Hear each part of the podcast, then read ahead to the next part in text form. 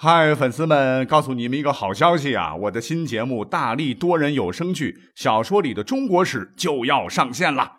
想要了解新节目或者跟我互动聊天，赶快来加入 VIP 粉丝群，入群二维码就在本期节目的声音简介中。你也可以添加我的小号，拼音大历史加六零六 D A L I S H I 六零六，然后拉您入群，我在那儿等你。管他正史野史。这里只有大历史，大力讲的历史正在播出。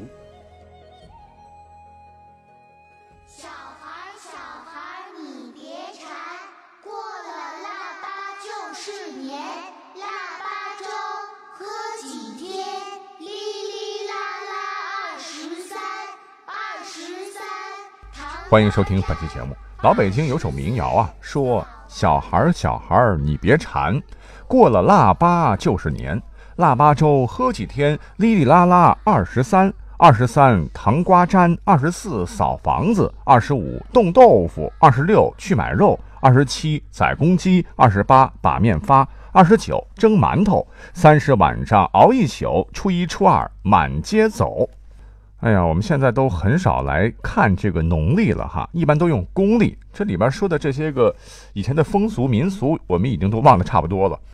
而且呢，好像只有等到岁末年初，咱们才会嘎嘣一下啊，自动大脑把公历换成农历，哈哈，因为这个时候一年当中啊最隆重、最热闹的传统节日春节就要来了。那我特意还专门查了查这个日历哈，就发现，哎呦，今年的这个年来的比较早啊，眼瞅着这个猪猪年就要到了，可是很多朋友还是觉得吧，十来天就要过年了，咋年味儿一点也没有觉着有嘞？哎，其实不光是今年了哈，就算是在春节里头吧，我们说句实话，也感觉不如以前有意思了哈。呃，是因为生活质量好了吗？啊，以前攒在过年才吃的肉啊，攒在过年才有新衣服穿，才有压岁钱拿。你看现在咱们可以天天大鱼大肉啊，然后逛商场买各种东东啊，似乎真是少了很多那份期待的乐趣。除了这些个原因呢，我个人还是觉得哈。少了很多老辈人流传下来的一些个生动鲜活、有趣的文化风俗啊，才会让我们觉得过年过的这个滋味好像缺了啥。不过不要紧哈，我们今天就用一期节目来穿越千年，复活那些已经消失了的，或者已经渐渐要消失的古代风俗吧。哎，说到这儿，距今已经两千多年的这个烟花爆竹，咱就不说了吧哈。霹雳声中辞岁旧啊，未经一把燃青竹。那么话说，在除夕之夜啊，除了晚上放灿烂的烟花，还有啪啪啪鞭炮迎春辞旧岁。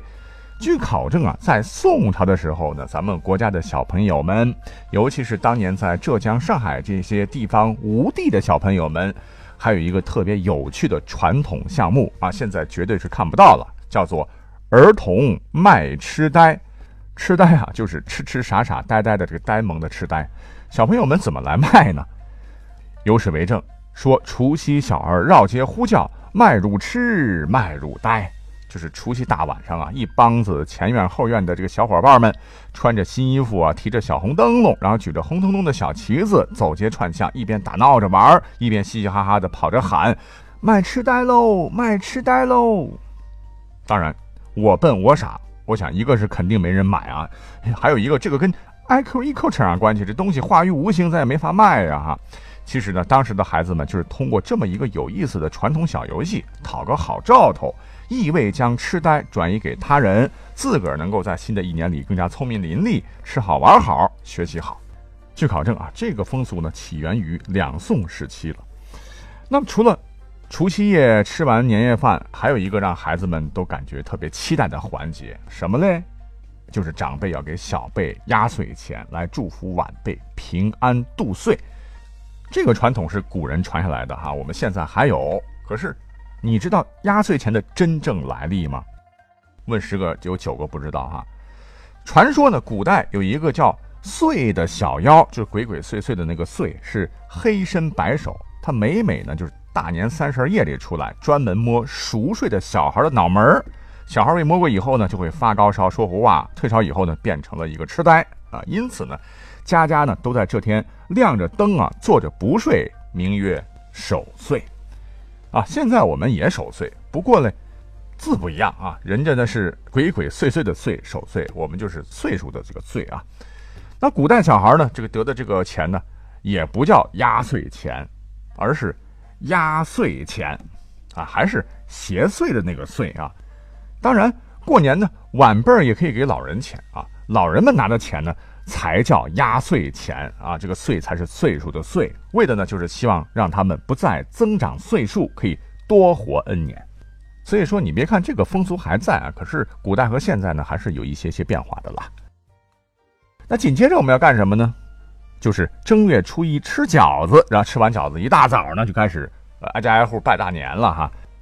那么如今呢，如果说你的朋友啊、亲戚太多，或者在外地不太方便啊，我们可以发个短信啦、微信啦、打个电话啦、语音视个频啦。高级点的、怀旧点啊，咱还可以写个贺卡呀，然后写上祝福的话，比方说祝你中五百万，做梦啊！祝你早日找到男女朋友，猴年马月吧你，等等吧。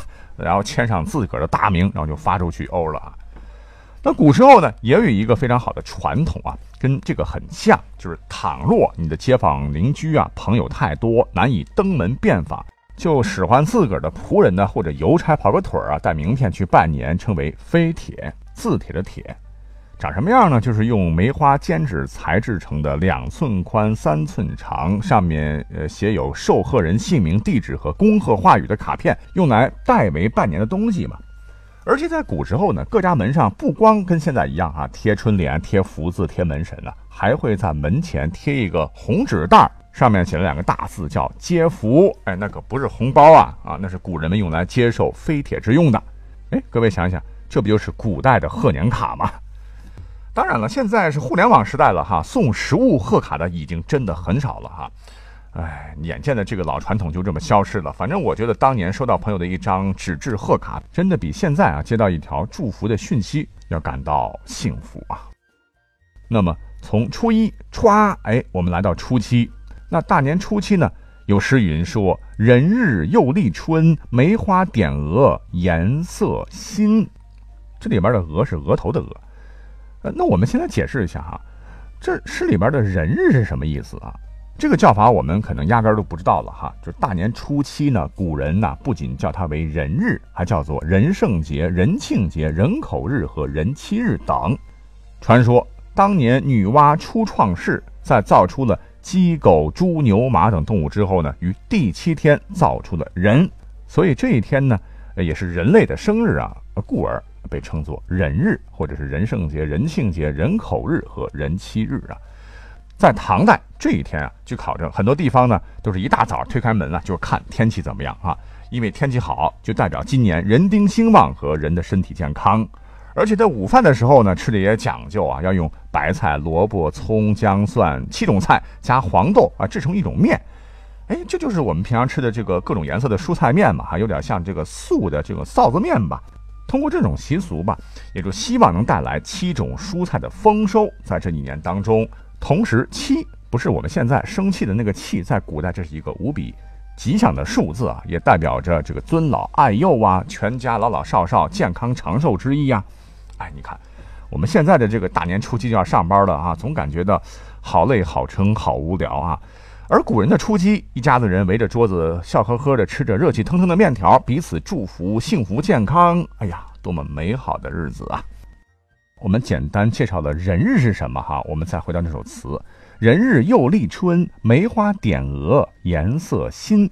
梅花点额呢，也是一个习俗啊。这个习俗呢，传说当时在南宋武帝时啊，他有个宝贝的女儿寿阳公主啊，在人日这一天呢。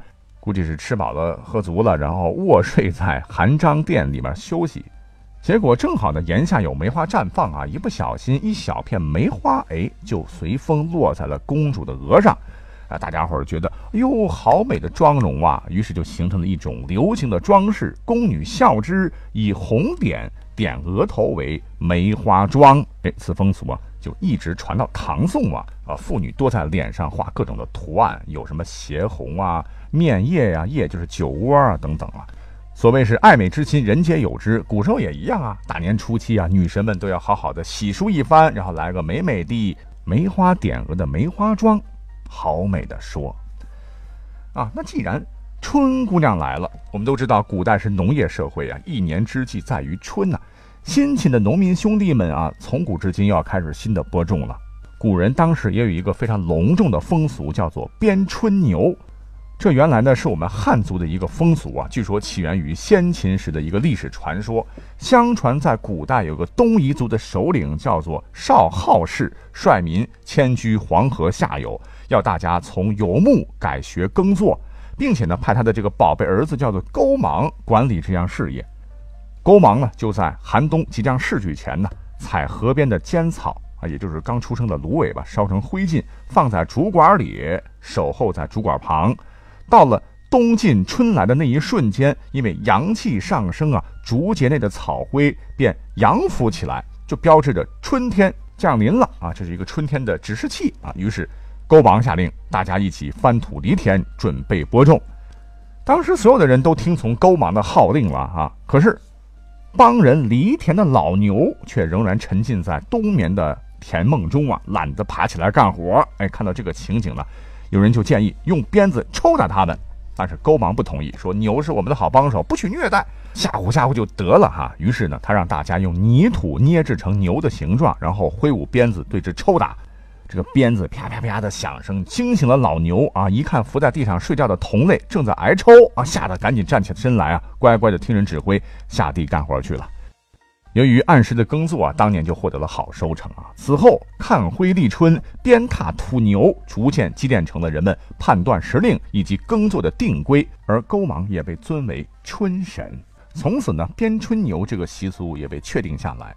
到唐宋时期，就变成了一个全国上下同时进行的一个活动，就是在立春的前三日，当朝天子要吃素、沐浴、更衣。到了立春这一天呢，亲率公卿百官去东郊迎春，就拿土做一个假的牛啊。春天到了以后呢，就用鞭子象征性的抽打土牛，表示督他春耕。接着呢，由群众演员做扶犁耕地状，边耕啊边打春牛，还得喊起来哈，口喊一打风调雨顺，二打国泰民安，三打五谷丰登等吉祥话，预示一年好兆头。地方呢也是县令搞搞啊，仪式上就是吹吹打打，也是很热闹的哈。那您瞧啊，有吃有喝有玩还有看，那吃饱喝足呢？呃，咱们现在一般都是躺在床上，然后玩手机啊，来个葛优躺吧。古人呢，这个时候啊，都会选择登高望远、漫步散心呐。呃，这就说到另外一个风俗啊，唤作踏太平。我查了查，好像现在南京还有这个民俗在吧？